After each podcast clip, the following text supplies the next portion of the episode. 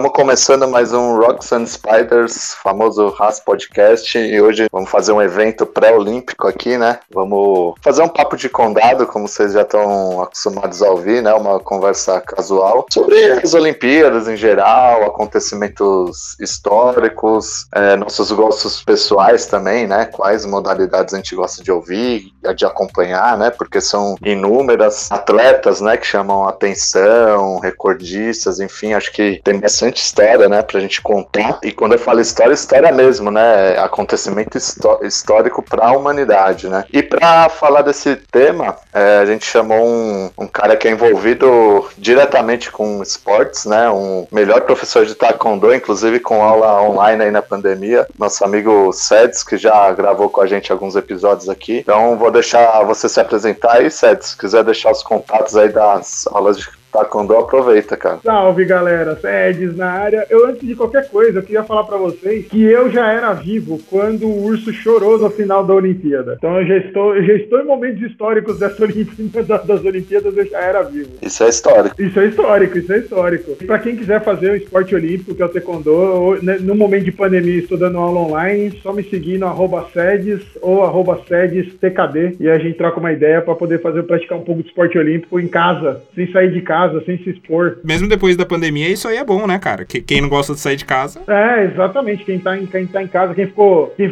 ficou antissocial, né? Porque tem uma galera que ficou antissocial, fala, não, tá bom, na, na pandemia eu já gostei de ficar em casa, só chamar que a gente vai embora, com graduação e tudo. Vamos, vamos, vamos treinar até pegar a graduação. Bem-vindo, Cedes, um prazer gravar com você de novo, sempre um prazer trocar uma ideia. Eu sou o Paulo Santos e falar aí do, do que eu mais curto assistir na, nas Olimpíadas. Eu sou o DS, estou para falar de esportes aqui nas Olimpíadas com meus maravilhosos maravilhosos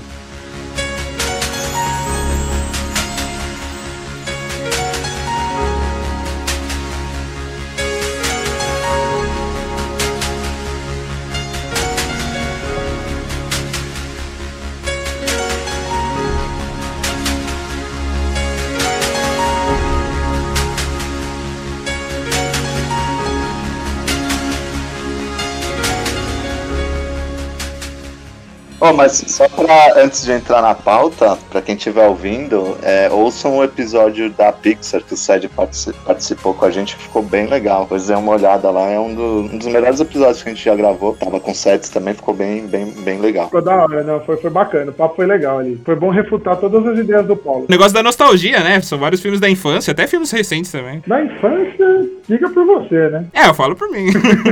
o Toy Story saiu acho que no ano que eu nasci, cara. Eu tinha. Eu, eu nasci quando saiu Toy Story. Que ano que foi isso? Só pra, pra, pra ficar pra doer minhas costas aqui? Se eu não me engano, foi em 92 que, que foi lançado. Eu nasci em 92, né? Tá bom, deixa quieto, vai continuar. Vamos falar de Olimpíada, que eu já vou ficar velho mesmo. Vamos falar de Olimpíada, porque eu já vi o, eu já vi o urso chorando na Olimpíada, então nem vou falar nada do Toy Story.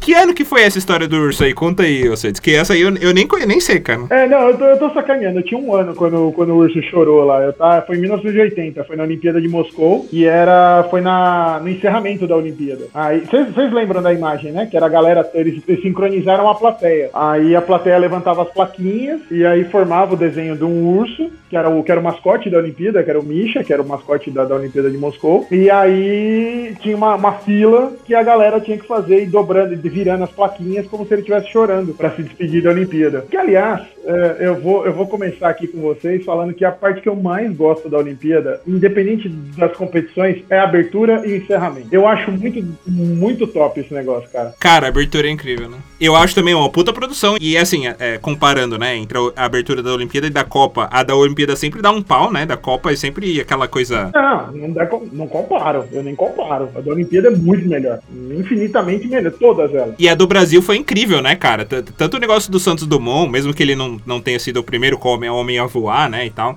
Mas o negócio do Santos Dumont faz parte da história do Brasil. Do, do, atleta lá que o irlandês jogou pro lado, é o Vanderlei. Que o Vanderlei, que ele que acendeu a pira, né? Sim, sim, sim, foi ele que acendeu. Teve outro negócio. Na do Brasil teve o lance do exoesqueleto também, não foi? Teve, verdade. O cara tinha que chutar a bola? Foi na Olimpíada ou foi na Copa? Agora eu me confundi com os eventos. Acho que foi na da Olimpíada, né? Será que foi na da Olimpíada? Eu não lembro agora, mas eu lembro desse negócio do, do Xixeleto aí, que era um, um rapaz paraplégico, né? Foi em 2014, foi na abertura da Copa. Ah, então tá, é, tá bom. É que, eu, é que eu lembro disso que me marcou pelo seguinte: tava todo mundo fazendo propaganda disso. Eu sei que na Olimpíada, mas só pra contar o- a parte engraçada. Todo mundo falou desse negócio: ah, vai ter o cara, vai ter o cara, vai ter o cara. Eu falei, beleza, vamos ver, porque é um negócio realmente que impressiona. Aí a câmera não estava no cara na hora que ele foi chutar a bola. Tipo, o pedaço que ele andou pra entrar no campo, a câmera não tava nele. A câmera só filmou a ele chutar a bola. Porra, mano, eu tô aqui esperando ver o cara andar, levantar com o traje dele, que era uma baita parafernália, e só ver ele chutar a bola. Eu falei, porra, mano, acabaram com a diversão da gente aqui. Cada um de um diretor de, de, de externa que não tava esperto com a coisa entre. Tá esperando um Homem de Ferro aparecer, né? Entrar voando assim e tal. Puta, sei lá o que, que ele tava esperando, velho, mas o cara tava ali do lado do campo. Eu tava lá, falei, puta, vai entrar o cara, né? Gerou uma expectativa, não. Só mostrou ele dando uma chute na bola.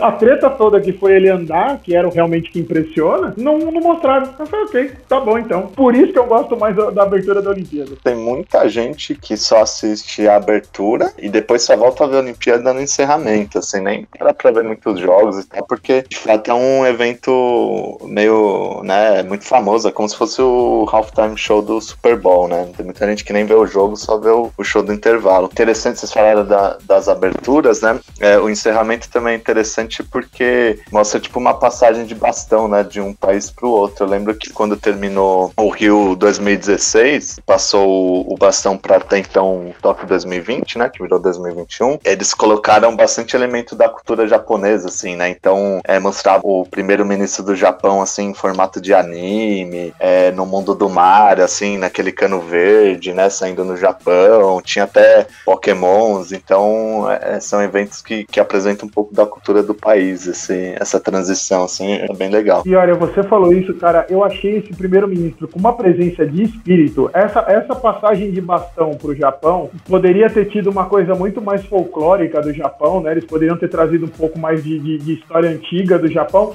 Os caras meteram o Mario Bros, velho. Eu achei muito bom. Ficou muito bom. Assumiram, né? Falaram, não, beleza, velho. É Pokémon e Mario Bros, cara. É o que a gente tem aqui, é essa doideira eletrônica e vamos lá e vai ser divertido, assim. Eu achei, eu achei muito legal a presença de espírito do, do- deles fazerem esse tipo de brincadeira. Foi divertido pra gente que tá assistindo, né? Ainda mais a gente nerd assistindo aquilo, você dá aquele pulo, né? Você fala, porra, não é possível que meteram Mario Bros aqui na, na Olimpíada, né?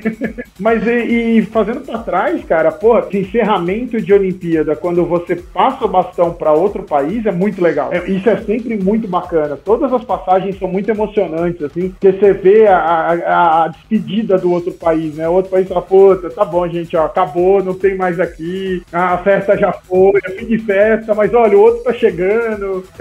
Divertido, cara. As, as festas das Olimpíadas são, são muito boas mesmo, assim. É Uma das coisas que mais me marca nas Olimpíadas são as abertura e encerramento. É, inclusive as festas, as festas que rolam por lá também são dignas de citação, né? Acho que historicamente o pessoal fala que as festas entre os atletas mesmo são bem doidas. Imagina, cara, é uma galera que tá no topo dos hormônios, velho. Tá no auge da força física, tá no auge da idade, tá todo mundo ali confinado há meses treinando pro ápice, porque ali é o ápice do atleta, velho. O cara, o cara não consegue ser mais do que um campeão olímpico. Não tem, não- assim, o cara pode ser campeão mundial da categoria dele. Se ele não ganhar uma Olimpíada, ele continua com, aquela, com aquele gap na carreira do cara. E, e eles ficam todos numa vila, né? Todos juntos, né? Exato, a maior distribuição de preservativo que tem. Os caras, toda Olimpíada sempre tem isso. Ah, distribuindo não sei quantos milhões de preservativos e tal. Mas, velho, não vamos julgar, né, cara?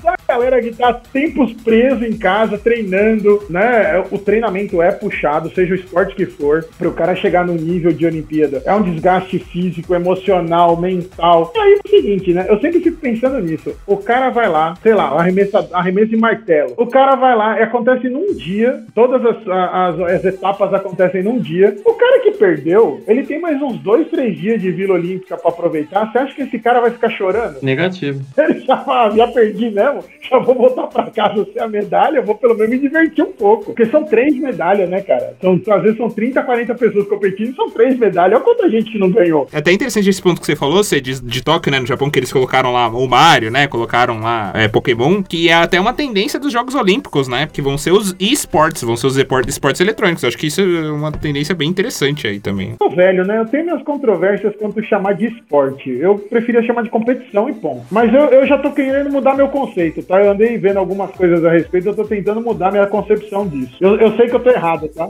Mas ainda não consegui mudar minha concepção porque não tem um esforço físico, né? Na minha cabeça não tinha, né? Aí eu comecei a ver algumas coisas que eu comecei a repensar. Falei, não, essa galera tá ralando mais do que. Porque eu jogo em casa, né? Eu tô achando que é a mesma coisa, e não é, né? A galera tem que treinar muito pra jogar do jeito que eles jogam. Mas acho que todo esporte, né? Não só o esporte eletrônico, como os esportes comuns, é um esforço mental muito grande, né, cara? Mental, psicológico e tudo mais, ele é é bem absurdo, tipo, de você su se superar e tudo mais. Eu acho que com eles é a mesma coisa, assim, a preparação que eles têm que ter. Eu era eu parte de um time semi-amador de Overwatch, né? Era, eu treinava todos os dias, pelo menos 3, 4 horas por dia, eu não ganhava nada pra isso. Se eu ganhasse, meu amigo, caralho, eu ia treinar bem. É, é bom que você tá aqui pra você poder me, me, me, ensinar nesse aspecto, porque eu realmente nunca vi esse esforço, porque pra mim eu jogo por diversão, então eu não entendo muito bem esse negócio do cara ralar que nem você tá falando, né? Então eu achava meio esquisito. Não, é que é tipo, pensa no futebol, né? Que é um esporte que eu acompanho bastante. Então, assim, você tá num treinamento, assim, você tem um individual, né? Você tem os treinamentos individuais. Então, você, você tem que chutar gol, você tem que bater falta, você tem que treinar escanteio. E você tem os treinamentos coletivos. Os treinamentos coletivos, muitas vezes, eles pensam em cenários. Então, a maioria desses jogos de esportes, né, que as pessoas mais falam, então Counter-Strike, é, Overwatch, League of Legends, você tem centenas de possibilidades de cenários dentro de uma mesma partida. Então, dependendo se você tá vindo pela direita, pela esquerda, por baixo, por cima, usando a habilidade X, você tá no dragão você tá no Barão, tem várias possibilidades e que você tem que pensar com a gama de possibilidades que você tem, o que pode acontecer. Assim como no futebol, né? Que você sabe, tipo, ah, se eu estiver no lado direito do campo, perto da grande área, eu posso tocar pro meu corredor, eu posso tocar para dentro, eu posso segurar a bola, eu posso. Então, assim, você pensa em vários cenários. Isso que diferencia o casual do, do profissional, digamos assim. O cara tem que estar tá preparado para essas possibilidades. Tipo, você pode pegar um time, tipo, um 4 de julho que ganhou do São Paulo,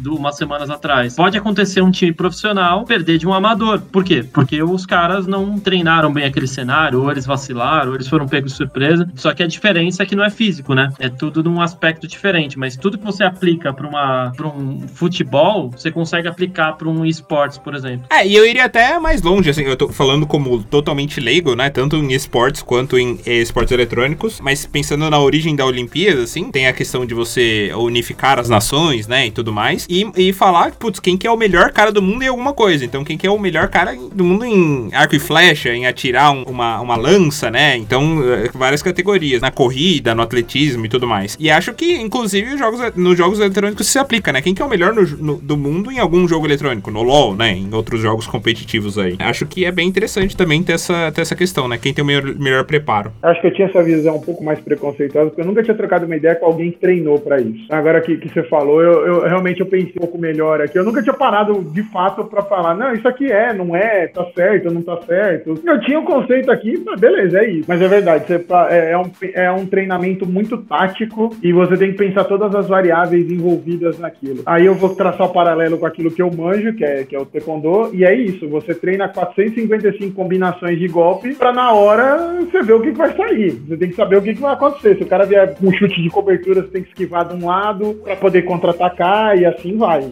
E é isso exatamente o que você falou. Se você não tá preparado, você vai rodar. Você vai tomar dois chutes, vai tomar três pontos e vai embora para casa e acabou. Eu entendo total essa, essa distinção, porque, cara, a gente sempre pensa em esportes, a gente pensa em físico, preparação física. Tem a mental, lógica, ela é importante pra caralho. Mas assim, você geralmente você pensa que você tem que ter um treinamento físico. E no caso do esportes, você, assim, não vou te falar que você dispensa o treinamento físico, porque beleza, você tem uma questão de postura ali, de sentar, mas, cara, é totalmente diferente, né? Você pode pegar o treinamento, sei lá, o mais básico que você pode pensar é, sei lá, um arco e flecha, por exemplo, que não te exige um físico absurdo por um longo período de tempo, mas ainda exige. No esporte você não vai exigir, né? Assim, porra, como você segura o mouse, o teclado? Não, cara, é, é diferente, é muito mais prático e, e, mental, e acho que e é compreensível essa, esse conceito, né? Não, mas é verdade, tô, agora que você tá falando, eu tô comparando aqui, e é verdade, se você pega, por exemplo, o cara que treina pro tiro olímpico, tiro esportivo, né? Não é tiro olímpico, é tiro esportivo. Aí ele treina algumas coisas coisas e ele não tem um treino físico, por ele não faz um exercício, sei lá, ele não levanta peso absurdamente. Ele tem um treino muito mais específico para aquela atividade. Que perto de um cara que treina para alterofilismo, por exemplo, que vai ao arremesso de martelo que eu tô usando de exemplo, é completamente diferente. Então o cara que pode fazer arremesso de martelo pode olhar pro cara que faz tiro e falar: "Ah, isso aqui não é esporte", né? Pode ter essa, essa mesma variação. E, e é também. É, é um treino muito mais complexo, é, é um treino muito mais específico para um tipo de atividade muito específica, que é o tiro, mas é um treino do mesmo jeito. O cara tá lá ralando do mesmo jeito e, e assim, eu acho até que é mais difícil. A chance que o cara tem de voltar para casa sem a medalha é muito maior do que qualquer outro esporte, porque tem inclusive a variação do vento nesses esportes. Tanto no arco e flecha quanto no tiro, você tem influência da,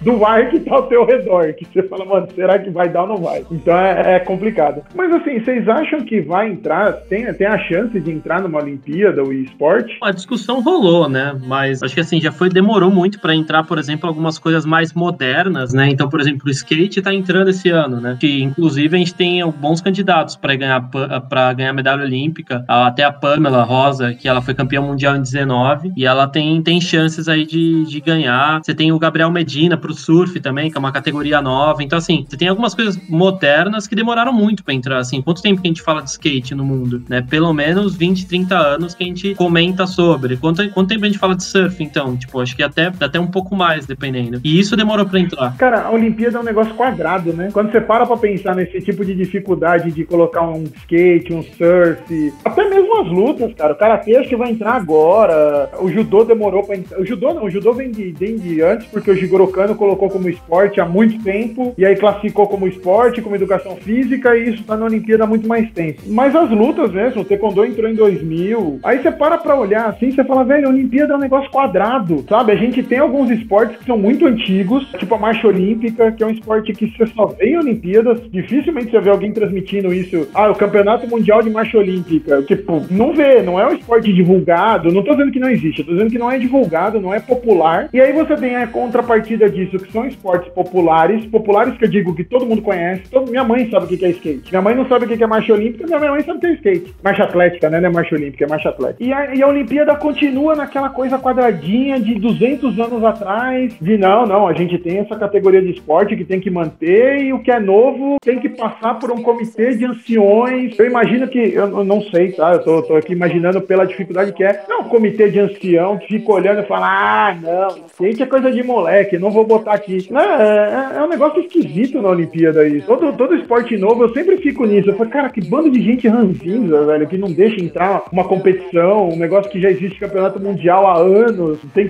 campeões mundiais a rodo e. Não, não, aqui não vai entrar, não. Aqui a gente quer ver os caras correndo amarrando a bunda aqui. Porra, deixa eu entender. Tem até uma divisão, né? De era moderna. Eu, eu, vou falar besteira aqui, com certeza, mas começou lá em Atenas, né? Muito tempo atrás, com maratona. Aí começa as besteiras que eu não sei. E aí eles fizeram uma divisão, né? Dos esportes que, olímpicos que eram dessa época, né? Lá da Grécia. E os recentes, né? Que nem vocês estão falando. Entrou skate, é, algumas artes marciais. Não, não, não, não. A era moderna não são esses esportes. A era moderna é de 100 anos atrás. Acho que é de 1900 pra cá, alguma coisa assim. É, é, a era moderna já é um negócio velho pra caramba. Assim. Exato, sim. A era moderna é uma coisa antiga, né? Mesmo assim, eles chamam de era, de era moderna, né? Esse é o ponto, né? Será que é moderno mesmo? Por isso que eu falei que eu fico imaginando que é um monte de ancião lá sentado numa mesa, porque pra eles é moderno, quando eles eram criança que inventaram esses negócios,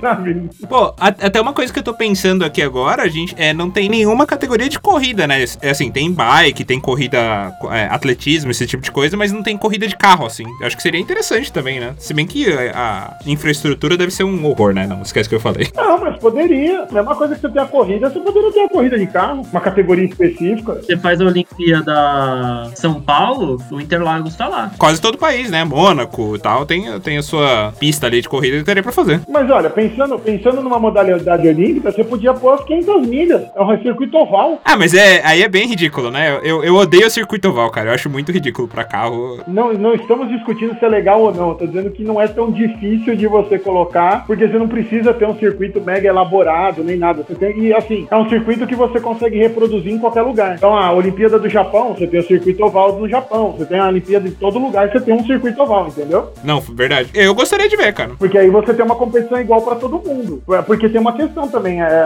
o esporte, tirando acho que o surf, que você tem as condições do, do, do mar ali que influenciam, mas todos os outros esportes, você tem um lugar sempre, é sempre o mesmo lugar que você faz a competição. Então, os esportes coletivos é sempre, o futebol é sempre no gramado, o basquete é sempre na quadra. Então, para fazer um esporte como a tua ideia, eu não acho tão ridículo assim, mas é que você tem que padronizar. Porque daí você tem os caras que treinam num circuito oval e, e beleza, e bota lá pra rodar. Eu não veria tanto problema assim, não, tá? Porque é um esporte, não deixa de ser. Seria um circuito olímpico, né? É, é um circuito olímpico. Igual aos 100 metros rasos, né? Essas coisas. Isso, isso. É sempre, o cara corre 100 metros rasos é sempre do mesmo jeito, é sempre na mesma pista. Ele pode estar aqui, pode estar em Dubai, pode estar na China, é sempre a mesma pista que ele tá correndo. Né? A mesma coisa do cara que vai fazer da ginástica olímpica. A ginástica olímpica é sempre no mesmo cenário. Se você, se a gente não sabe, se não tem o logo do país ali na televisão, você não sabe que, que Olimpíada que você tá vendo. Então nada impedi, impediria de você ter o mesmo circuito para todo mundo correr de carro. Ué. E é uma coisa que depende totalmente do treinamento, né? Do preparo e tudo mais. Tanto que se você colocar o mesmo um, um Rubinho Barrichello, por exemplo, dentro de um carro de corrida e ele fizer o circuito, e você for fazer, você vai fazer várias vezes mais devagar, né? 100 vezes lá mais devagar do que ele for, faria. Então, hum, depende totalmente. É, eu não sei nem se eu terminaria essa corrida, tá? Eu não sei é. nem. Porque quando eu vou jogar, quando eu vou jogar simulador, que eu odeio por sinal, simulador de corrida, eu já fico rodando, porque eu falo, mano, é muito inferno jogar isso aqui. Você tem a posição certa de frear, de acelerar, de sair, de tudo. É muito é difícil pra caramba a corrida, assim. A gente falou de, é, de esportes eletrônicos, né? E tudo mais, e seriam considerados esportes da mente, né? Mas se a gente falar de esporte da mente, nem xadrez entrou ainda como esporte de Olimpíada, né, cara? Que é um esporte da mente, basicamente. É verdade. Pensando no, no, no mesmo conceito do e-esporte, deveria o xadrez fazer o mesmo sentido. Eu acho. Xadrez, poker, tudo isso. É verdade. E xadrez é engraçado porque teve o hype do Gambito da Rainha. É, eu entrei no hype, né? Comecei a ver vídeo do YouTube de xadrez, cara. É, é engraçado que eu vou falar, mas é verdade. Tem adrenalina em, em competição de xadrez, porque tem a questão do relógio, né? Então o cara tem um tempo, tem torneio que eu tava olhando, o cara tem 5 segundos no relógio. E a cada jogada ele bate no relógio, ele ganha mais 2 segundos. Então isso obriga ele a jogar muito rápido, né? Tem o um nome da modalidade, é interessante. É, tem várias modalidades, né? Tem a modalidade de tempo e tem a modalidade que é, é sem tempo. É o speedrun do, do xadrez, é isso? É, é isso, é isso. Eu não consigo jogar nem no sem, sem tempo, vou botar um relógio ainda pra jogar pro inferno, velho. Mas eu concordo. Mas aí, de novo, cara, é, porra, mas aí os, os anciões, os mestres anciões estão sentados nas suas cadeiras. Ai, será que o xadrez é? Pra testar supercomputador, os caras botam os enxadristas pra testar o supercomputador e não é considerado um esporte. Então, tipo, é um bando de ancião que não sabe definir nem o que é o esporte mais. E deixa eu perguntar uma coisa pra vocês. O que, que vocês costumam assistir nas Olimpíadas, assim? Como falou, né? Muita gente só assiste a abertura e o encerramento, mas tem alguns esportes, assim, que eu sou... que eu, que eu vou assistir ali e tal, que eu presto atenção. E é, quais são os de vocês? Cara, eu gosto do taekwondo, sou suspeito pra falar, eu sempre assisto. Não me fixo muito em atletas, eu nunca tô torcendo muito pra ninguém, assim, porque eu entendo o que, que esses caras estão sofrendo, eu fico com a empatia do cara que tá perdendo e o cara que tá ganhando. Então eu não fico muito, ah, eu tô torcendo pro brasileiro, eu tô torcendo pro russo, nada. Eu gosto de assistir a luta em si. Eu gosto das lutas, luta greco-romana, acho legal também. Dificilmente você consegue é, aparecer na televisão, mas eu acho bem legal. Que não é, não é greco-romana, né? Tem um outro nome né, lá na, na Olimpíada. Wrestling. É, o wrestling. A, as lutas em geral, então eu gosto de ver judô, gosto de ver taekwondo, gosto de ver wrestling. Eu gosto muito da ginástica olímpica, acho muito bonito de assistir. Ginástica eu gosto também. É um negócio que eu fico olhando e falo, velho, o corpo humano não era para fazer isso que esse povo tá fazendo, mas enfim, eles estão fazendo, acho muito bonito. Inclusive, tem um evento histórico na ginástica olímpica, né? Que é a Daiane dos Santos, quando ela, quando ela ganhou várias medalhas lá, ela criou um movimento, né? Tem um movimento da Daiane dos Santos. Ela criou o movimento dela. Ela criou a mulher tão boa que ela criou o movimento dela. Ela falou, isso aqui é meu, pronto. Quem fizer depois de mim tem o meu nome nesse movimento. É esse o nível que ela era boa no esporte. Exatamente. Basicamente, eu gosto muito do, desses esportes, né? Eu não, não, gosto, não gosto de corrida. Eu gosto do tiro. Tiro e arco e flecha eu acho legal de assistir. Eu gosto muito de ver esses esportes, principalmente porque eles não são tão populares. Você não consegue assistir isso o tempo todo, né? Não é uma, você não tem muita oportunidade de ver o tiro, arco e flecha, o campeonato mundial de arco e flecha. Não transmite em lugar nenhum isso. Então eu gosto de ver esses esportes mais. O curling eu acho sensacional sensacional. Curling eu acho fantástico. Curling só tem, só existe de 4 em 4 anos. Eu não sei onde é que tem curling. É o que eles ficam enxugando gelo, né, o curling? Isso, isso. É bom, é bom, é bom. É fantástico aquilo. Você fica olhando e fala, mano, a bote é com seres humanos. O cara tá jogando bocha. bote não, bocha. Pô, pior que outro dia eu botei na ESPN e tava passando competição de curling. Essa competição é a prova viva que tudo que a gente aprendeu em física é verdade, né? A mecânica toda, né? É, exatamente. Porra, é mó treta. A posição que o cara fica segurando aquele, aquele disco ali na frente, ah, né? Tem o cara com o rodo ali que vai limpando, mas a posição que o cara fica pra deixar aquele negócio deslizar, meu Deus do céu, cara. Aquilo já é, você já olha e fala, mano, como é que esse cara ficou nessa posição? Um que eu gosto muito que é nessa linha que você não vê, é pelo menos eu não vejo muito o campeonato mundial, assim, não é transmitido pelo menos, é o ping-pong, cara. E é um esporte que eu, nossa, eu acho muito da hora, assim. E os, os asiáticos é, dominam, né? Sempre tem um chinês, um japonês ali que tá, que tá ganhando, tá ganhando medalha e tudo mais. Eu queria muito entender por que, que eles fazem isso. Por que, sempre, por que quando você vê um chinês no ping-pong, você fala, beleza, ele vai ganhar, acabou. Você já fala, ah, oriental tá ali, você fala, beleza, eu vou embora que esse cara vai levar. Não sei o que que acontece. Uma coisa que eu vi que se aplica à ginástica olímpica, e eu não tenho certeza se também se aplica ao ping-pong, mas eu acho que sim, é que eles começam. Todo, todo atleta olímpico, assim, que vai pra Olimpíada, que é muito bom, né? Eles começam a treinar criança, então muito novo, pra, pra ficar muito bom, né? E aí, quando eles passam pela puberdade, os, os chineses e japoneses não mudam muito o corpo, então não desenvolvem muito o seio, né? A bunda, assim, tudo mais. Então não muda muito. Então tudo que eles treinaram se, ainda se aplica, né? E para, por exemplo, um brasileiro que muda bastante o corpo, a anatomia, eles têm que treinar, é, treinar para se adaptar ao novo corpo, sabe? Então tem, eles têm que treinar o dobro pra a mesma coisa que, que os asiáticos estão treinando. Caraca, eu nunca tinha pensado nisso. E, e, você vê que na ginástica olímpica, normalmente eles são menores, os atletas são mais baixos, né? Eles têm uma estatura menor, né? Você não pega, é difícil pegar um cara de 1,90m fazendo ginástica olímpica, assim. Pode ser nas argolas, em outros, no, nos outras, nas outras atividades. Mas aquela de chão, normalmente a estatura é, é menor, assim. Eles não estão.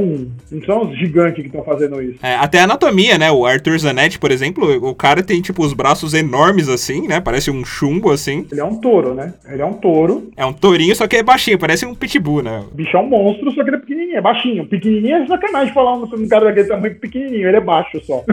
De esportes que eu vejo, eu gosto muito de assistir o basquete, é um negócio que eu vejo normalmente, só que é muito legal, que é totalmente diferente o clima de basquete seleção. É, tudo bem que geralmente é uma disputa de quem ganha dos Estados Unidos, né? Porque quase sempre eles pesadíssimo. É bizarro, cara, porque eu acho que faz uns bons anos que eles não. Os Estados Unidos não tem que levar os melhores jogadores. Eles levam os jogadores que tem ali que estão afim de jogar, porque às vezes alguns melhores jogaram pra caralho nos playoffs, e aí, tanto que nem vai rolar esse ano, né? Os playoffs eles acontecem quase concomitantes às Olimpíadas, então, tipo, acabam os playoffs e começam as Olimpíadas, então provavelmente a gente não vai os jogadores das finais, mas enfim, eu, eu vejo um pouco de tudo, mas acho que eu gosto muito de boxe, acho que é um dos esportes que eu mais vejo. Eu acompanhei muito o, o, os irmãos Falcão lá, o Esquiva Falcão, esqueci o nome do outro. Cara, todas as lutas eu vi, me programei para ver. O vôlei é um negócio que eu geralmente não vejo, mas eu vejo na, nas Olimpíadas. Ginástica artística é um negócio que eu também acho legal. Tem, tem o Zanetti, né, que vocês comentaram. Tem o Arthur Nori, que tem várias polêmicas aí, mas enfim, acho que tem muita coisa legal que, que acontece que a gente realmente só vê nessa, nessa época, mas acho que o que eu mais curto é, tipo, é, é, é de ser tanto esporte, né? Eu acho que é, tipo, você olhar, assim, eu lembro de estar tá olhando, acho que um curling mesmo da vida, e no momento seguinte eu tava vendo um vôlei, tipo, cara, são complexidades totalmente diferentes. Um é extremamente coletivo, e o outro tem a sua coletividade da sua própria forma, apesar de ser individual. Então, sei lá, acho que é a forma como a gente tem complexidades de esportes diferentes é o que mais me deixa animado de Olimpíada. Eu tenho um problema com esporte coletivo no, na Olimpíada, não sei porquê. Eu não tenho uma explicação técnica, mas eu não gosto nem futebol, nem basquete. Né? O vôlei eu já gostei mais. O vôlei, mas é porque eu gostava de vôlei quando eu pratiquei vôlei na adolescência. E eu gostava muito de assistir, mas eu tenho uma implicância com esporte coletivo na Olimpíada. Não sei. Porque eu acho que, eh, na minha, na minha cabeça aqui, a Olimpíada, a Olimpíada você tá levando o máximo do atleta. O cara tá indo no máximo que ele consegue ser. Quando você coloca isso no esporte coletivo, eu não vejo isso da mesma forma, entendeu?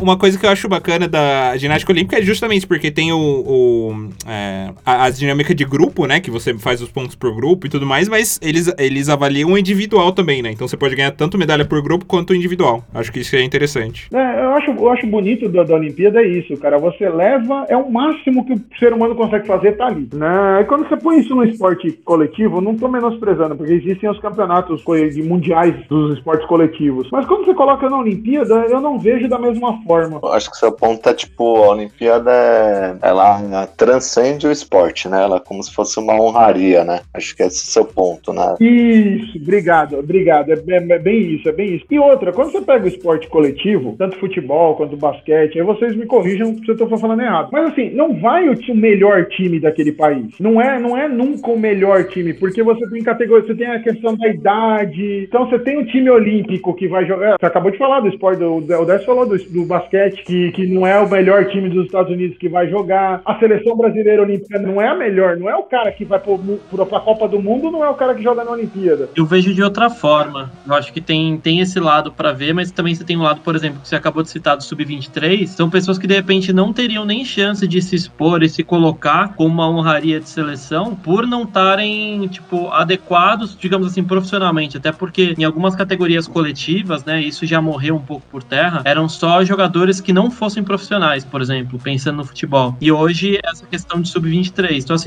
esses jogadores, a maioria deles, quando sair a lista final, é, vão ser jogadores que você nunca veria numa competição mundial, provavelmente. Então, você dá a chance para esses caras representarem a seleção deles de uma forma que eles poderiam não ter da mesma forma. Acho que é um, é um tipo de, de honraria diferente, mas eu concordo. O ponto é, né, tipo, teoricamente na Olimpíada você tinha que, que ir com tudo, né, para ganhar, porque seria uma honraria máxima, né? E em algumas modalidades, né, não em todas você não tem essa oportunidade. Mas ali tem até uma briga política que num atletismo, você vê o Bolt, o mundo inteiro para pra ver o Bolt correr nas Olimpíadas porque sabe que o cara vai estar tá no top performance dele ever, né? Qualquer recorde que ele queira bater, ele não vai esperar uma Copa de Mundo do, de atletismo para bater. No basquete e no futebol, que é onde eu conheço, você não vê se as seleções, né, full power. Eu lembro que na Olimpíada passada caiu é, Portugal e Argentina na mesma chave, né, de futebol. E putz, seria a chance de ver Cristiano Ronaldo contra Messi, né? E nenhum dos dois foram convocados, né? Então você acaba esvaziando um pouco do evento. O Bolt, o Bolt é incrível, né, cara? O homem mais rápido do mundo e quando você vê ele correndo assim é, uma, é um evento à parte, assim. Eu acho, eu acho muito legal também assistir ele. Eu ia falar do, do Kelly Santos, o Paulo perguntou que a gente gosta de ver. Eu acho que tem alguns highlights, né? Então, por exemplo, 100 metros rasos, né? Você para pra ver o, o Bolt, né? O cara, né? Assim, o cara é uma máquina, né? Um robô que bateu todos os recordes. A nossa geração teve sorte, né? Com isso, né? A gente teve o Bolt, todo mundo parava. Acho que o Phelps também, né? O Michael Phelps, que tem não sei quantas medalhas olímpicas também. É outro monstro também, que você fala, mano, como é que pode, velho? É outro robô, né, cara? Os caras parecem máquinas, assim, né? Mas eu gosto de assistir o Cielo também, cara. Eu sempre gosto de ver os brasileiros, por uma questão de patriotismo também e tal. Mas o Cielo eu acho que ele bate de pau a pau, assim, também, né? Com, com o Cielo. Não, não, com o Phelps não, Paulo. Ele é, o Cielo é muito bom. Você tem o Phelps e o resto da galera que nada. É isso. Não é, não é que, ah, meu Deus, a gente quase chegou no cara. Não, não é quase chegou no cara. O cara é um monstro, velho. É igual o Bolt. Exato, não dá. Pensando que o Phelps é o Pelé. É exatamente isso. Não dá pra comparar. Tem a parte babaca do Pelé, mas é o Pelé. É isso que eu ia falar. O Phelps é um poeta também, não? então, mas é isso. O cara, o cara é um monstro. Pra você chegar no nível dele, assim, vai demorar algumas, algumas Olimpíadas pra você ver um cara no nível dele de novo. Ele ganhou em Pequim 2008, ele ganhou oito medalhas de ouro, né? Nossa, não tem país que ganha oito medalhas de ouro. Quatro anos antes ele ganhou seis de ouro e duas de bronze. E aí depois você pensa assim, ah, em 2008 ele tava no auge. Mas quatro anos depois então ele deu uma caída. É, deu, né? Ele ganhou quatro de ouro e duas de prata. Aí falou assim, ah, em 2016, quatro anos depois, o que já morreu? Já, já morreu. Ele ganhou cinco de ouro só e uma de prata. Então, assim, é, é tipo, é, é, surreal, tá ligado? O que o cara fez no período, assim, ele com 35 anos, ele não vai competir mais. Ele não vai competir mais, graças a Deus, alguém mais pode competir.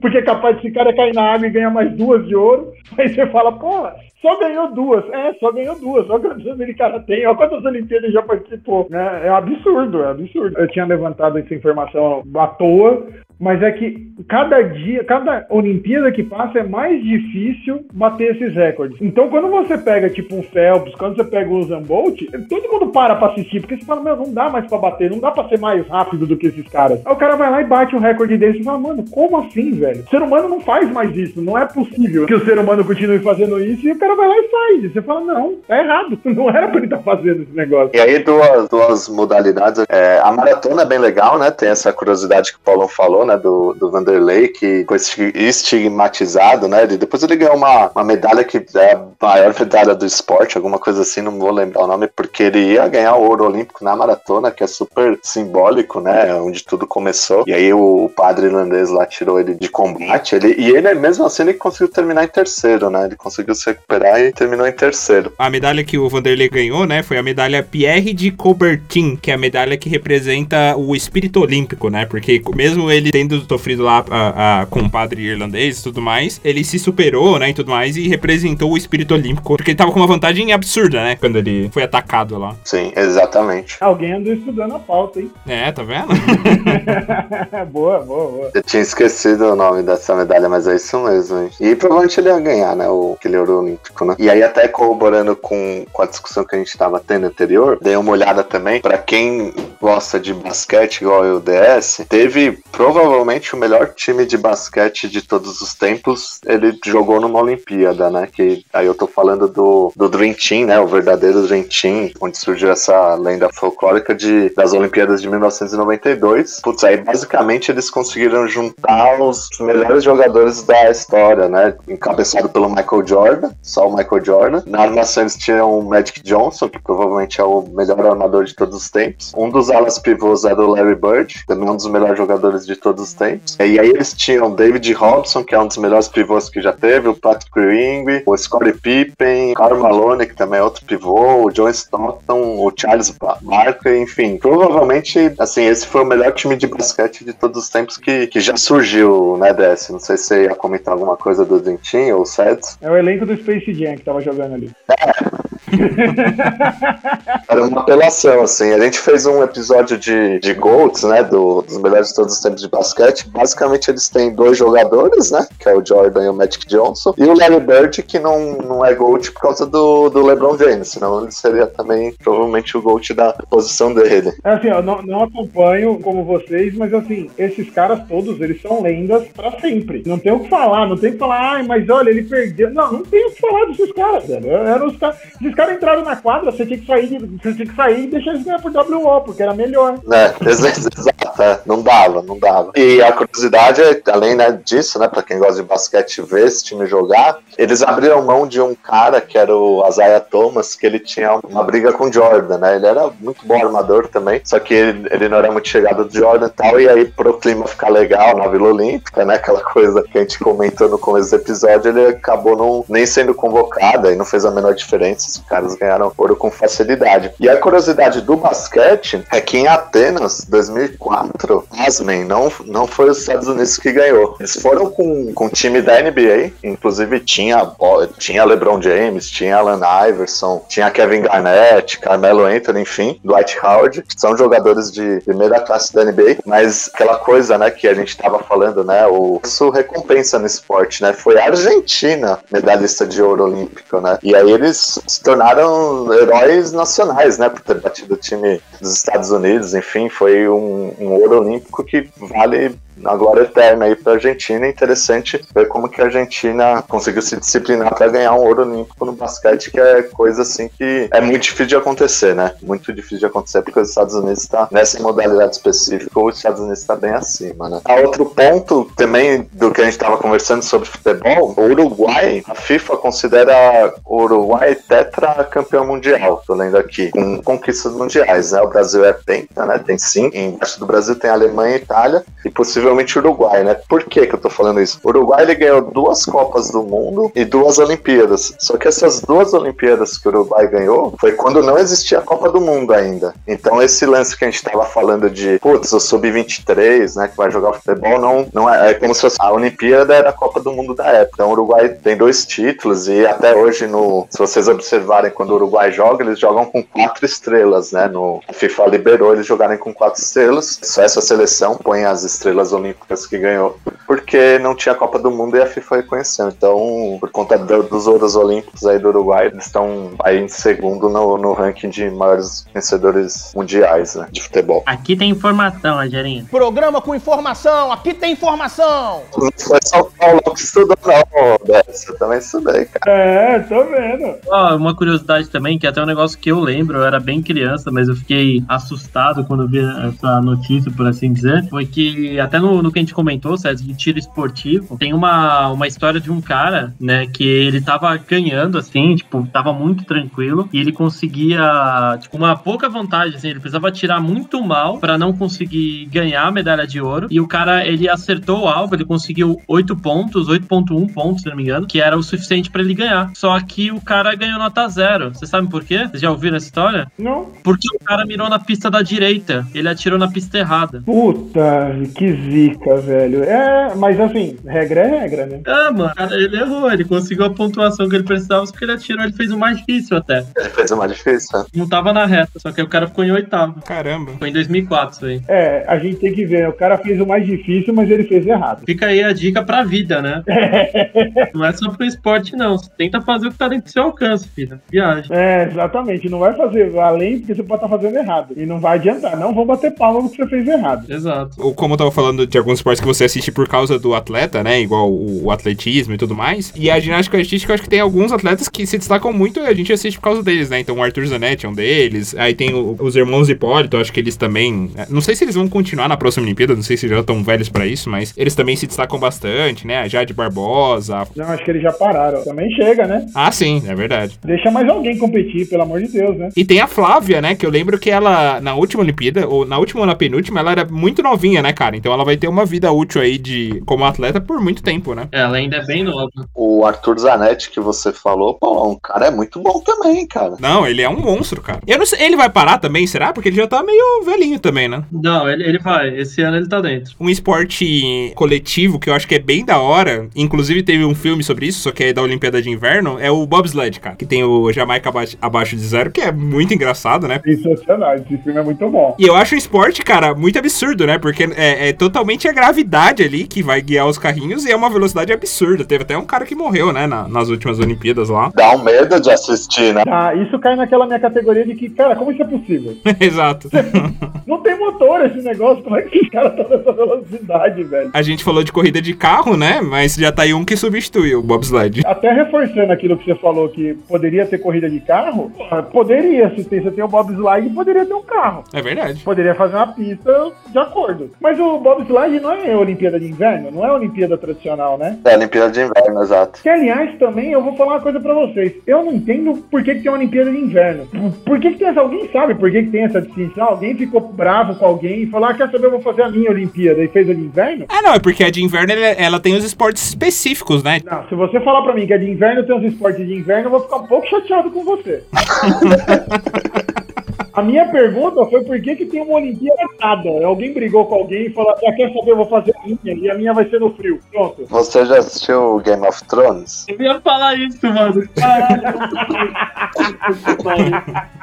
Ah, o Reino do Norte falou, então essa aqui é a minha agora, pronto. Porque acaba sendo uma Olimpíada muito mais. Ela separa muito mais, né? O que a, o fato, a Olimpíada, o que, que ela quer fazer? A Olimpíada quer juntar os povos e juntar os atletas para ver o melhor de cada país. E ela tenta trazer aquilo para mais as condições mais iguais possíveis, né? Para todo mundo poder competir. Então, tipo, o cara que corre, todo mundo corre, mas é mais igualitário. Quando você coloca o esporte de inverno, pô, os países tropicais não participam. Pronto, obrigado. Da linha do Equador para baixo, ninguém brinca disso aqui. Por, por que essa ignorância? Na Olimpíada de Inverno tem brasileiro que vai lá e tal. Mas, cara, concorda que é tipo café com leite? É, exato, não tem gelo aqui, né? Porque não é, não é um esporte tradicional no país, ainda mais falando de Brasil, que você não tem estrutura pro cara treinar nada que não seja jogar futebol. Cara, você vai participar do esporte de inverno, já participar de bobslide e vai falar, não, eu vou ganhar isso aqui.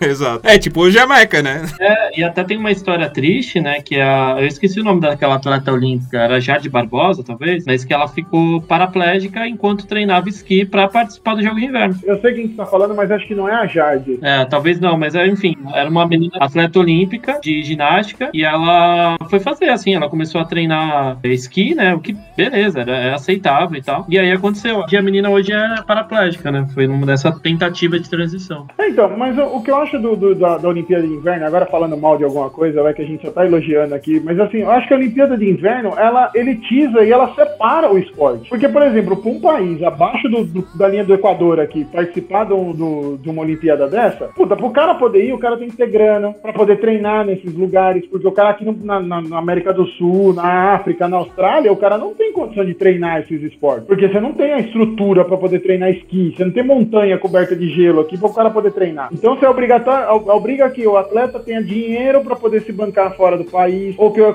ou que, então você deixa, você tira, você, você coloca só o cara com grana podendo participar do esporte, que eu acho que é o contrário da Olimpíada. A Olimpíada quer já, ó, cara, você vai treinar até não aguentar mais e você pode conseguir ganhar medalha de ouro. Você pode pegar um cara que não tem nada, que não tem oportunidade, mas o cara se esforçou e pode ganhar alguma coisa. A Olimpíada de Inverno não, fala, ah, beleza, você não nasceu num lugar que tem gelo, você se lascou, aqui você não brinca. Eu, sei lá, eu acho meio fora do propósito da, da, de chamar a Olimpíada, saca? Eu fico meio incomodado com a Olimpíada de. Todo ano que tem eu fico, ah, que saco, velho. Só fazer um parênteses aqui, o nome da atleta é Laís Souza. Tá bom, não é ela que é deputada, vereadora, senadora, alguma coisa assim? Não, hoje não. Ela é palestrante, só entrei no Instagram dela. Ela participou de quatro Olimpíadas, sendo ginástica artística e esqui aéreo, que é o que ela fez. E hoje ela é tetraplégica. Tava lendo aqui que ela conseguiu, no 2017, um aparelho, uma, um exoesqueleto, né? Então ela consegue ficar em pé hoje. Pô, é, até falando nesse tema, né? Indo no, na linha oposta do que você está falando, eu concordo com esse tema da, das Olimpíadas de Inverno, mas as, as Paralimpíadas, eu acho que ela vai totalmente no oposto, né? Ela, inclusive, é, é, é, é o exemplo da inclusão de, de todas as pessoas. Obrigado. A palavra que eu queria era inclusão. Muito obrigado, senhor. Eu tô aqui tentando construir uma frase e a palavra era essa, inclusão. A Olimpíada de Inverno não é inclusiva. Exato, exato. A Paralimpíada é bem por esse propósito. Eu também acho muito, muito legal. E, inclusive, ia falar da coleção de moedas, né? Que o Brasil lançou quando teve as Paralimpíadas aqui, que tem as moedas que são das Paralimpíadas. Eu acho que sensacional. Eu acho que eu tenho quase todas, inclusive. Pô, eu não peguei. Eu não consegui pegar essas, essas moedas, mas é, foi bem legal. E eu acho que é, é bacana porque você incentiva e você ganha patrocínio, que você ganha visibilidade e você inclui essas pessoas no esporte. Eu acho muito do caralho. E assim, todas essas pessoas que participam da Paralimpíada são muito melhores do que eu, porque eu não conseguia fazer nem com as duas pernas, no caso. Exato. Eu já fico olhando e falo, velho, são muito do caralho. São muito bons mesmo. E aí, é, assim, eu continuo com a bronca da, da Olimpíada de Inverno. Ainda mais esse motivo me deixou com mais bronca ainda da Olimpíada de Inverno. Olha, você falou desses do, das moedas, eu lembrei que a Coca-Cola sempre tem alguma coisa, né, dos Jogos Olímpicos, né, tipo de, de copo, é, lembro das bolas, a Olimpíada de Atlanta de 96, acho que o Sedes vai lembrar dessas bolas, você lembra, Sedes? As bolas, as garrafinhas, os ioiôs. Nossa, é bem legal. O que é um disparar aqui, né? A Coca-Cola patrocinar a Olimpíada é uma coisa que eu sempre dou risada. Ela tem uns brindes muito legais, ela sempre faz umas campanhas muito legais. Fala, velho, você vende uma bebida recheada de açúcar, de sal, que vai tomar pro corpo, e você patrocina a Olimpíada. Quanta coerência nisso. Legal vocês abordarem isso, porque só pra quem tá ouvindo esse episódio, a gente gravou esse episódio no dia 15 de, de junho de 2021. É, e ontem teve uma até uma coisa bem polêmica que rolou, que foi que na, tá rolando a Eurocopa nesse momento, né? E a Eurocopa é a maior competição entre seleções na Europa, que acontece a cada dois ou, ou três anos, não tenho certeza. Mas rolou uma polêmica aqui numa entrevista coletiva, não sei se você viu isso aí, Lê. Um dos melhores jogadores hoje em dia do futebol mundial é o Cristiano Ronaldo, português. E ele é um cara extremamente atlético em todos os aspectos da palavra, né? Então, fisicamente, ele sempre foi um cara ímpar, né? Ele tem, tá no auge dos seus 35, 36 anos, mas enfim, ele, na entrevista coletiva, tinham duas duas garrafas de Coca-Cola na frente dele, né? Ele, onde ele se sente, né? A câmera estava posicionada para mostrar essas garrafas. Ele pegou as garrafas de Coca-Cola, colocou as garrafas de Coca-Cola no ângulo que não desce para a câmera ver e ainda falou para quem estava presente lá, de Coca-Cola não, e mostrou uma garrafa de água e falou água. Só por isso a Coca-Cola perdeu cerca de 4 bilhões de reais na bolsa americana. Nossa senhora. O que, que o Cristiano Ronaldo não faz? É, e eu dou, e eu dou muito valor pra um cara desse, é, porque é um cara que tem. Ele chegou no status em que ele pode se dar o luxo de fazer a, a coisa correta. Sim. Ele não tá errado. Ele não tá errado. Só que não vou eu fazer isso que eu não sou usando ninguém. Ele tá no status que ele pode virar e botar a banca. Eu ia falar isso, se a Coca-Cola quiser patrocinar o Rosa aqui, acho que nem eu, nem o Paulão, nem o DS vamos se opor, né? Exato. Manda aí, inclusive eu tô com uma garrafa de Coca-Cola que eu tô querendo uma reposição já. Sim, eu também. Tô com três latas abertas aqui, vou tomar as três. Tá na, na frente da câmera, né? Eu tenho críticas duras da Coca-Cola aqui, até eles patrocinando a gente. Então, mas eu vou te contar uma coisa. Se você tem críticas duras até ele patrocinar vocês, ele não vai patrocinar vocês. É verdade. Con- Continua a minha crítica aqui. tá bom, então, continua a sua crítica. Mas a sua crítica em relação aos brindes? É, com relação aos brindes, porque quando eu era criança eu lembro que tinham brindes incríveis. Tinha as, as mini garrafas, os, os mini CDs e tal. Cara, eu, eu juntava as tampinhas só pra conseguir esses negócios. E hoje em dia não tem mais isso, né? Você nem, nem adianta mais juntar a tampinha, cara. O DS vai lembrar, acho que teve um lance do Kyle Leonard também com o Gatorade, que tava lá na entrevista, ele tirou também, alguma coisa assim, se criou tendência. Você lembra disso aí, o DS? Cara, não sei não. Mas o- Gatorade eu acho meio, meio bobagem o cara arrumar encrenca, porque o Gatorade ele tá em todas, quase todas as, as modalidades esportivas, tem lá patrocínio, tem um, um pote, um balde desse negócio dos caras beberem. Não acho que não é igual a Coca-Cola, né? Sim. Inclusive, do lado da minha Coca tem um Gatorade, uma Pepsi, um Guaraná Antártica. Quem quiser patrocinar, tem tudo aqui. Ó, eu vou falar uma coisa pra vocês. Vocês estavam falando de brinde da Coca. Agora, agora senta que lá vem a história da nossa. Agora vem, a idade vai bater pesada aqui nas minhas costas. Teve uma época que a Coca-Cola dava essa garrafinha. Que foi a primeira vez que ela trouxe essa garrafinha, que vinha engradado, e ela tinha uma garrafinha, estava escrito Coca-Cola com um idioma diferente. Então você tinha que juntar todas pra poder ter vários idiomas, né? Várias Coca-Colas ali diferentes. E você tinha. Eu tava no Play Center com os meus pais. Play Center já não existe tem uns bons anos. E você pegava o copo de, de refrigerante. Você pegava o copo lá, você ia no bar, no, no, no- pegar um refrigerante lá e vinha um copo. Você tinha que recortar o selo desse copo, juntar X selos pra poder juntar pra trocar aquela garrafinha. E aí foi um, um pega pra capar dentro do Play Center bebendo refrigerante pra poder juntar X selinho. Já ganhava diabetes ali pra cada, cada garrafinha que você ganhava, vinha diabetes junto já. Pra poder ganhar essas garrafinhas. Mas, ô Paulo, era sempre uns brindes bacanas da Coca-Cola, cara. Faz tempo que eu não vejo o que, que ela tá lançando. Tinha os mini cracks né, também, né? Mini crack, ioiô, as, as garrafinhas, bola. Sempre legal, cara. Não, eu adorava, mas é justamente essa a minha crítica dura, de não ter mais esses brindes incríveis. Ô, Paulão, eu vou, vou fazer uma pergunta reflexiva pra você. Será que os problemas são brindes ou você que parou de acompanhar os brindes, cara? Ih, rapaz. Pode ser, pode ser.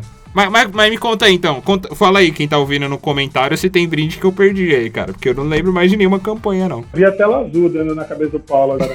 É, eu também. É, eu realmente eu não, então eu não vou criticar. Na época que eu pegava, puta, eu me divertia muito, velho. Era muito legal. Sim, é, eu adorava. Não vi nada ruim, assim. Eu fui até um mini crack eu ainda pegava. Mas assim, vira e mexe, ela lança de novo as garrafinhas. Ela faz uma. uh, dá uma recalchutada no brinde e manda essas garrafinhas. Essas garrafinhas até hoje ela deve mandar de brinde pra algum lugar. Deve ter ainda estoque dessas garrafinhas dentro da Coca-Cola. Ela fala, e agora, o que que nós vamos fazer com isso? Aí pega e puxa num, num prêmio qualquer. Paulão, eu fiz a pergunta porque aconteceu isso comigo, tá? Eu gostava muito dos brindes e eu parei de acompanhar, então eu não faço a menor ideia do que, do que, que eles estão dando hoje em dia. Aí, aí, tipo, eu- eu fiz essa, essa pergunta pra mim mesmo e eu fiz pra você, entendeu? Não, é uma boa pergunta, uma boa pergunta. Escuta, vocês não vão falar de polêmica da Olimpíada, não? Bom que o Cedes falou de polêmica, que eu queria trazer, acho que a mais marcante que eu lembro, assim, que essa eu eu já vi notícias sobre, né? Não era vivo, obviamente, na época, mas que foi o protesto dos Pantera Negra, né? Na Olimpíada de 68, na cidade do México. Aí, contando um pouco da história, né? Os americanos Tommy Smith, John Carlos, eles ganharam a medalha em 200 metros e tudo mais. E durante a premiação das medalhas, eles levantaram o punho durante a- a- o hino dos Estados Unidos como o símbolo do movimento dos Panteras Negras. E por isso eles foram expulsos da- das Olimpíadas. Acho que vocês já devem ter ouvido também essa história e tudo mais. E aí vão falar que que racismo não existe, né? Exato. Ah, não, não, não existe, é coisa inventada. É, pois é, os caras fizeram uma manifestação política e foram expulsos. Cara, e, e, e, assim, você pode até ter o argumento de que falar, não, mas foi em 68, eram outros tempos, mas é, alguns anos atrás teve a mesma coisa, estavam tendo também protestos por causa do racismo e tudo mais, e um jogador de futebol americano se ajoelhou durante o hino também do, dos Estados Unidos, e a mesma coisa, né? Ele, ele foi expulso do time, se eu não me engano, perdeu vários patrocínios. Ele tá sem contrato até hoje, acho, cara. Ele é muito bom jogador, inclusive. Exatamente. E, cara, é, é basicamente a mesma coisa. E, e, ainda hoje você vai falar que racismo não existe, né? É bem bizarro. É, não, racismo é coisa inventada. Não, é, não existe racismo. Esse cara foi mandado embora por outro motivo. Não é por causa disso. E até pontuando aqui, acho que é até um fato bem legal, que eu acho que eu esqueci qual Olimpíada foi, acho que foi de 32, que teve o caso famoso do corredor americano. É o Jesse Owens. Exato, o Jesse Owens. A propaganda, na época existia o nazismo, né? Então a gente tá falando de pré-segunda guerra, e existia uma força extraordinária para a Alemanha, para o marketing né, alemão nazista, para que eles ganhassem e mostrassem para o mundo a, a potência que eles eram até nas Olimpíadas, né? Inclusive, acho que a gente falou por cima, assim, mas as Olimpíadas sempre foram um, um pouco políticas em alguns aspectos, né? Então, tanto que nos últimos anos a gente vê as maiores potências do mundo, que são Estados Unidos e China, ganharem a maior parte das medalhas, né? E, e não, não era diferente nessa nos anos 30, 40 e assim por diante. Tanto que a gente viu muita disputa de Estados Unidos e Rússia durante a Guerra Fria, né? Então a Olimpíada ser um palco de disputa política. Mas enfim, e o Jess Owen ele ganhou quatro medalhas de ouro na, na nas corridas, né? Ele era um atleta, é, um corredor, cara, na cara do embaixo do nariz do Adolf Hitler. Então um negro americano ganhando dentro de casa, né? Então era em Berlim as Olimpíadas, acabando com a com toda a ideia do, do Hitler ali. O cara com, tem várias imagens assim, fotos, na verdade, do Hitler de uma cara empurradona, assim, assim como Goebbels e todo o resto participava do comício dele. Só, só seria pior se fosse um judeu, né? Acho que eles tinham até mais raiva dos judeus do que dos negros em si. Mas, cara, é, é surreal o que a, as Olimpíadas proporcionam, né? Até,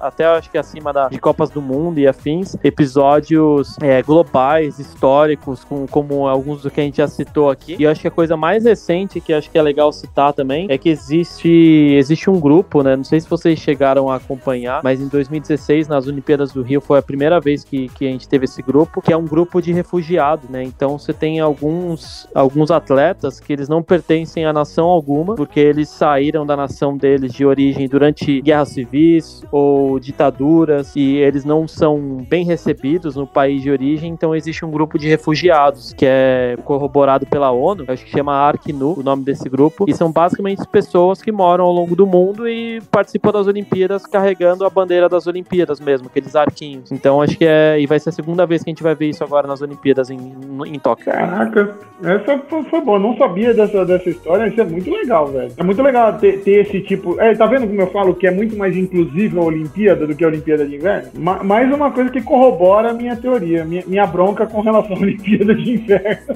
Falar também uma história aqui, o, o DS falou, né, do, do atleta americano lá que que atirou no alvo errado e acabou perdendo ali, sendo desclassificado, ele, ele ia ganhar realmente a medalha de ouro. Mas falar de uma atleta brasileira que no nado sincronizado, ela, ela ia ganhar, né? Era para ela ter ganhado, mas uma das juízas marcou a nota errada, era para marcar 9.7 na nota, só que ela colocou 8.7. E aí por isso a atleta perdeu, né? Inclusive a atleta que tinha ganhado no lugar dela o ouro chamou ela pro pódio porque ela, ela sabia que a outra tinha ganhado. É, o nome da atleta atleta brasileira é Ana Maria Lobo, né? Ela depois virou treinadora e tudo mais. A, a vencedora que chamou ela pro pódio é Kristen Sprague. E, e, é uma história bem interessante, porque anos depois eles, eles foram lá e, e deram a medalha de ouro pra ela, né? Pra atleta, pra Ana Maria. Opa, tem o, o caso do Roy Jones Jr. também, né? Parecido, né? É, nesse caso a juiz errou a ordem dos números, né? Você falou era 9.8, ela clicou lá 8.9, né?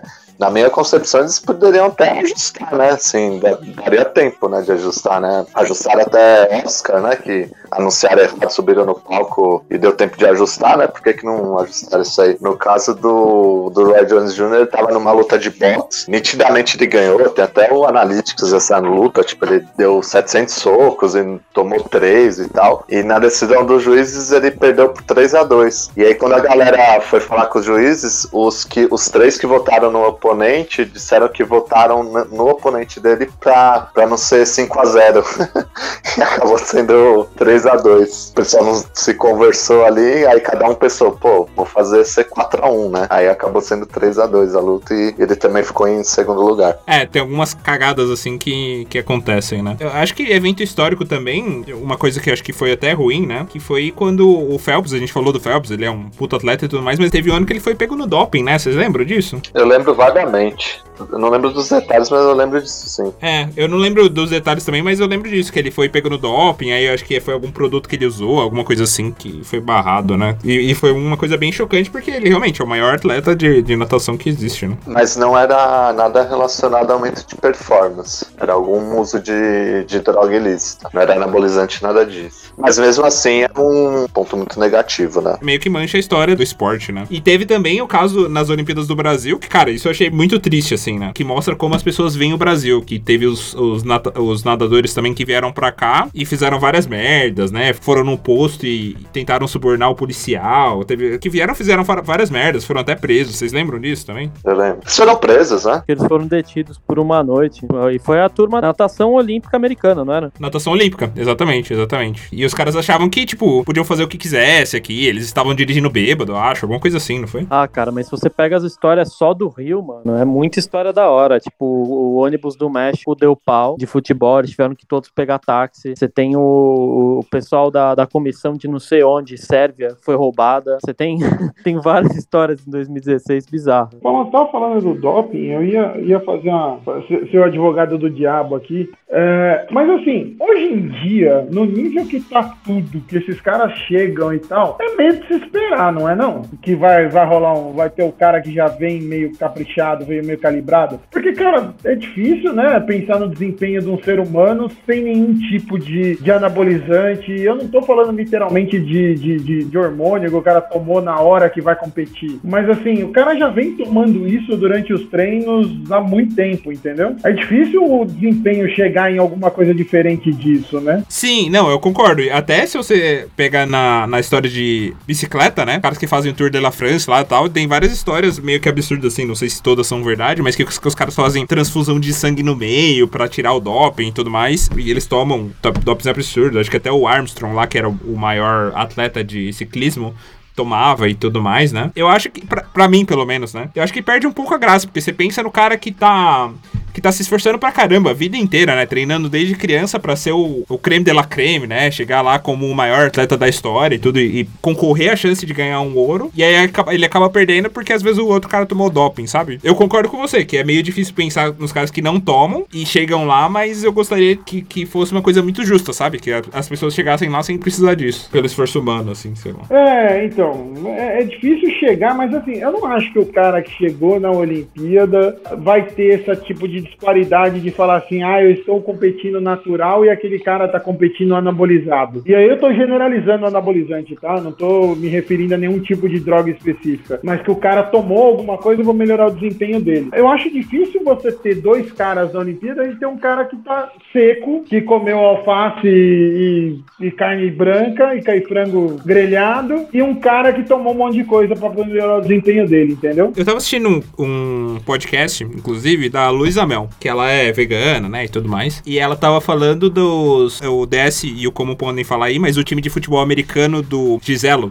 como que é o nome lá do. É o Tampa Bay Buccaneers. Então, e esse ano parece que todos os atletas fizeram uma dieta vegana e aumentaram é, de forma absurda o desempenho deles, sabe? Tipo, eu gostaria de ver mais coisas assim, por exemplo. Tipo, ah, o cara tá fazendo uma dieta vegana que tá acompanhada por médico, sei lá, né? Tá melhorando a performance em não sei quantos por cento. Eu acho que seria muito interessante ver isso. É, não, não, nem falo nada contra a dieta vegana, nem tô, nem tô julgando, mas eu tô dizendo assim, eu acho muito difícil ter um cara que tá lá limpo. Ah, olha, eu só tomei água e comi frango grelhado. Cara, não tem. Nesse nível de, de atleta, não tem mais, cara. Né? Os caras fazem, ah, exame antidoping, mas assim, eu acho que pega o basicão, aquele cara que é vacilo, que tá tomando um negócio que, ah, puta, já tem mais de 20 anos que isso aqui é comum, e aquele cara vai lá e toma um dia antes da, da, da, da, da competição, ele toma um negócio que não podia. Mas assim, a, a galera que tá lá no alto nível, velho, esses caras tomaram muita coisa para chegar no desempenho que eles chegam. O corpo humano já não, não vai mais, cara. O cara só corre sei lá, 10 segundos. Ou o cara vai lá e corre em 8. Cara, 2 segundos a mais eh, se o cara tirou. Não, pra tirar um milésimo de segundo. né? Nem, nem sei, não tô lembrando agora os recordes de velocidade, mas assim, é muito difícil, cara. Não, pra você chegar nos menos, é, menos de 10 segundos, cada milésimo ali de segundo é um absurdo. Você tem que treinar um absurdo pra tirar, né? É bem concorrido mesmo.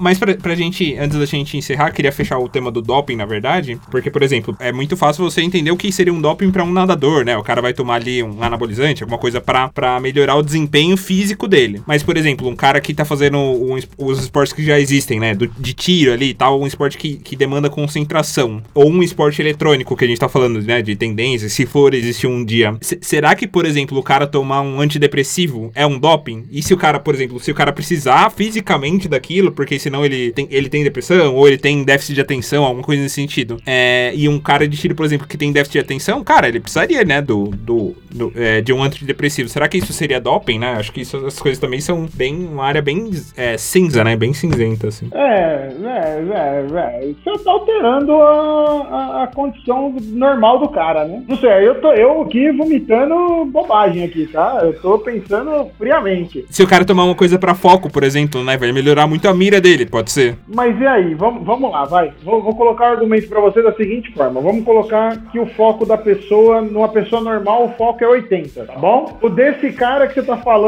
o foco dele é 50, por, por N problemas. Eu tô pondo em números só pra entender, pra explicar a minha ideia, tá? Então o foco do cara é 50. Aí você vai dar um remédio pra ele e ele não vai bater 80, ele vai bater 100. E aí? Ele tá disputando com outro cara que tá dentro da normalidade, só que o outro cara é 80. É, a explicação do SEDS é mais ou menos essa. É uma ficha de RPG que a defesa do cara é 12. É.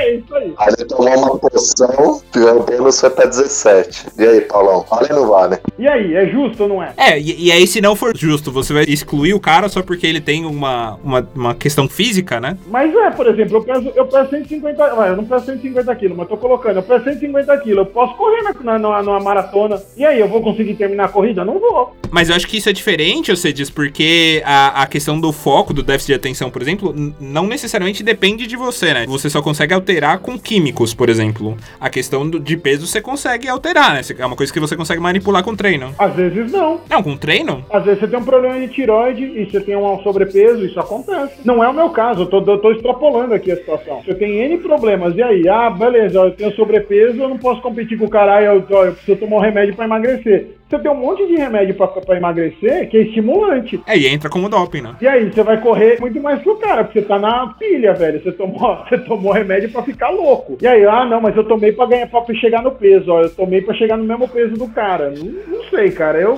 eu continuo se colocando no- na casa do doping ali. Porque tem coisas que são muito difíceis de você medir. Ah, eu tenho uma deficiência. Tem aquele caso do cara que tem baixo nível de testosterona. Aí, beleza, ele tem, mas isso é pessoa normal, não tô dizendo atleta, tá? Um cidadão normal, você vai fazer exame e seu nível de testosterona caiu. Beleza. Aí você toma suplemento de hormônio. Esse suplemento que você tomou te deixou no mesmo nível de uma pessoa dita normal ou você passou desse nível? Como é que você vai ficar medindo isso? Você vai todo dia chegar lá e fazer exame de sangue no cara e falar, não, peraí, vamos reduzir um pouquinho aqui. Não é um negócio que você regula no botão. Eu, eu acho uma, uma, uma discussão muito complicada. Eu, particularmente, considero como doping. Eu não tô dizendo que tem que ser discriminado, mas é doping. O cara tem que saber. O cara, maluco, tomou remédio. Eu acho que a gente pode deixar isso daí pra comissão conservadora. e a gente encerra por aqui. Mas eu acho, eu acho que isso tudo, essa, essa última discussão que a gente teve aí do doping, que você puxou, ah, se o cara toma isso e aumenta o foco, já tá tudo definido. Eles têm isso, essa substância é, e que nem o Sérgio falou, é, essa porcentagem aqui de reposição hormonal, testosterona, seja lá o que for, é permitida. Se passar disso, é doping, entendeu? Já, já tem. Eles têm uma tabela que eles julgam o que é e o que não é, sabe? Não, o cara, o cara joga no dado. Se ele der entre 10 e 15, ele tá dentro. Se passar dos 15, ele tá fora. Usando a analogia do RPG. Ô, Sérgio, uma dúvida aqui. Você que tá dentro do esporte, a gente tem chance de medalhas pro Taekwondo aí? Cara, eu, é polêmico, mas eu acho que não tem não, velho. Porque você pega o pessoal de, da Turquia, pessoal da Coreia, os caras estão muito bem, cara. A gente, a gente tem pouco incentivo no esporte. A gente tem pouquíssimo incentivo no esporte. É difícil. Os caras que chegam lá são heróis, cara. Todos eles que chegam na Olimpíada São heróis. Não posso, não, não sacaneio nenhum atleta brasileiro, porque eu sei o quanto esses caras sofreram para conseguir chegar na Olimpíada. Então, se ganhar, na sorte. Na, na, assim, principalmente luta, seja ela qual for, você tem o fator sorte, né? Pode ser que o cara que vai lutar com você não dormiu bem naquele dia e você se deu bem. Mas pensando no toda, todo histórico de treinamento, cara, a gente, a gente ainda não chega. Não, não sei se a gente bate lá, não. Para todos os esportes, né? Inclusive, tem uma amiga que jogava na, na seleção brasileira de softball e o time dela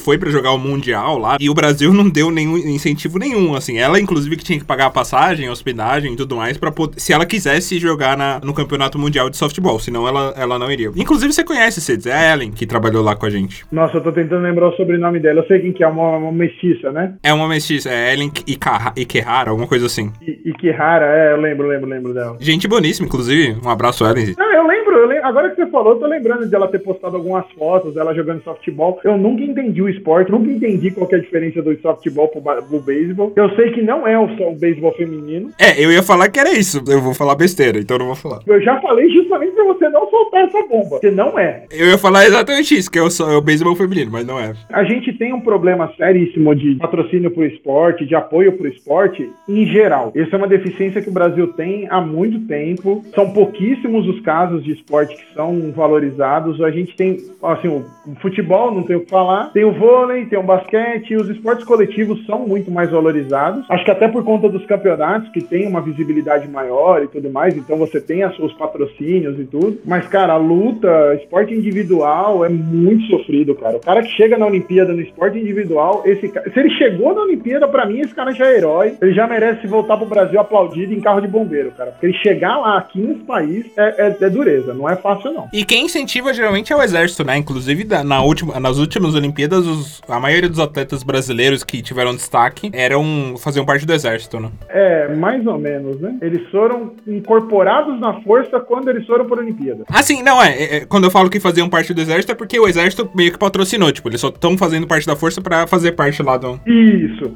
É, eles incorporaram o exército na hora. Ah, beleza, você conseguiu a vaga, agora você é um subtenente, tenente, qualquer coisa. Mas por enquanto eles só eram patrocinados pelo exército, mas sim, sim, sim, sim. O exército banca uma parte disso. Mas é a única, a única força na polia, força estadual, assim, força de estado que patrocina, que incentiva. Fora isso, eu parto, cara. O cara que consegue, meu Deus do céu, cara. Eu já tive ali treinando, eu já, eu já participei, não participei de campeonato oficial, justamente porque era muito difícil, cara. Você vai participar, você tem, você tem um grupo aqui em São Paulo, você tem em São Caetano, vou falando do Taekwondo, você tem em São Caetano, um polo de treino. Mas, cara, é uma cidade. É uma cidade meia dúzia de habitantes que ela tem um centro de treinamento para esses caras, entendeu? Muito pesado isso, cara. Assim, não tem, não tem, não tem. São Paulo não tem, São, Bernardo tem um pouco. Tô falando agora do, do, do, do, do Taekwondo mesmo. Mas é, e tem muito competidor amador. Você tem campeonatos amadores antes da pandemia, você tinha cada dois meses você tinha um campeonato. Campeonato amador tem cada dois meses você tem um. Isso eu tô falando São Paulo capital, tá? Você, assim, roda as cidades periféricas aqui de São Paulo, você, você pode lutar uma vez cada dois meses, você tá num tato lutando. Você vai encontrar com um cara em academia e o cara vai lá, tem 15 medalhas, tem 20 medalhas, tudo amador. Porque não tem um campeonato oficial e tal. É um parque pro cara conseguir pra um negócio desse. É, e tem atletas muito bons, né? Inclusive eu tava vendo, vejo bastante o, o Joe Rogan falando, ele, ele é bem é, fissurado em, em jiu-jitsu. E ele fala que o Brasil é referência, né? Tipo, a gente é reconhecido lá fora pelo jiu-jitsu, né? Por outros esportes e tudo. Não, o jiu-jitsu brasileiro não tem pra ninguém, né, velho? Os caras aqui, os Gracie conseguiram desenvolver isso num nível que acabou. É referência pro resto do planeta. Em alguns esportes a gente é bom nesse nível de falar assim, agora é nosso. Era japonês falando, não, agora é nosso, acabou. O jiu-jitsu brasileiro, ele é, ele é até um pouco apelão, né? Porque pô, se o cara é um excelente striker,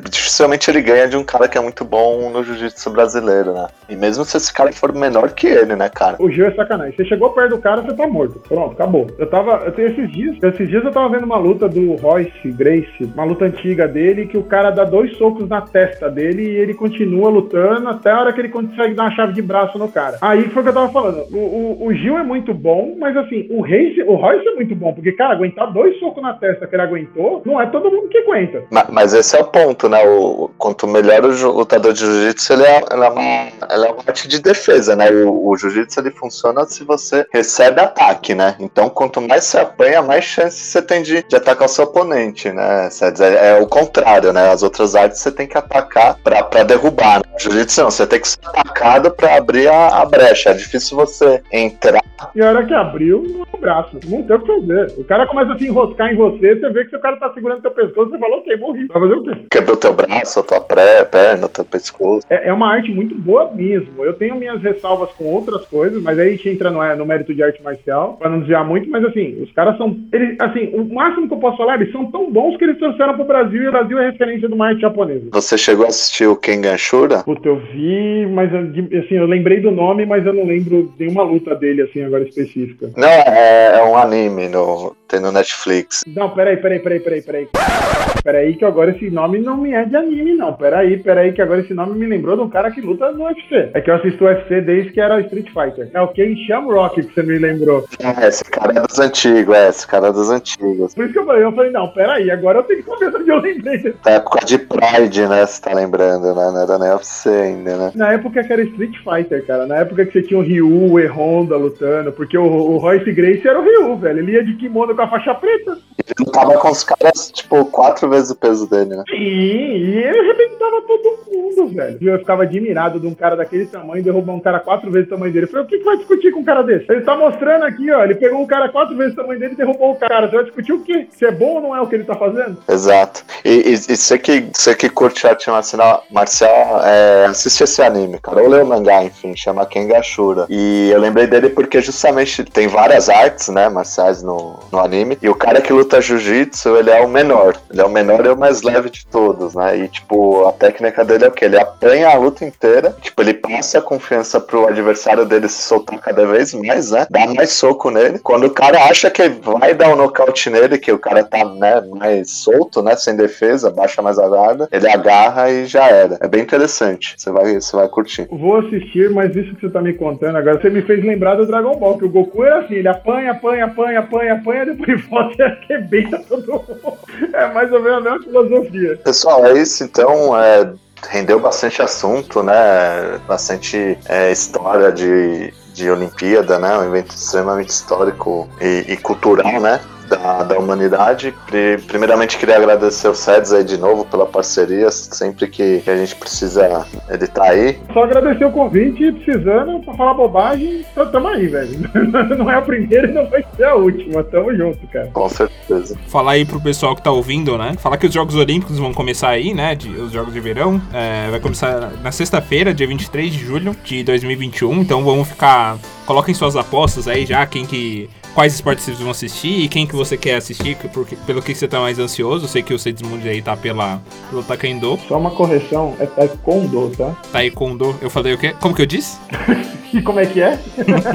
tá bom, vamos, vamos, ver o que nos aguarda nessa, nessa Olimpíada durante a peste, durante a pandemia. Vamos ver que a gente já teve Olimpíada em tudo quanto foi jeito, agora nós vamos ver a Olimpíada durante a peste.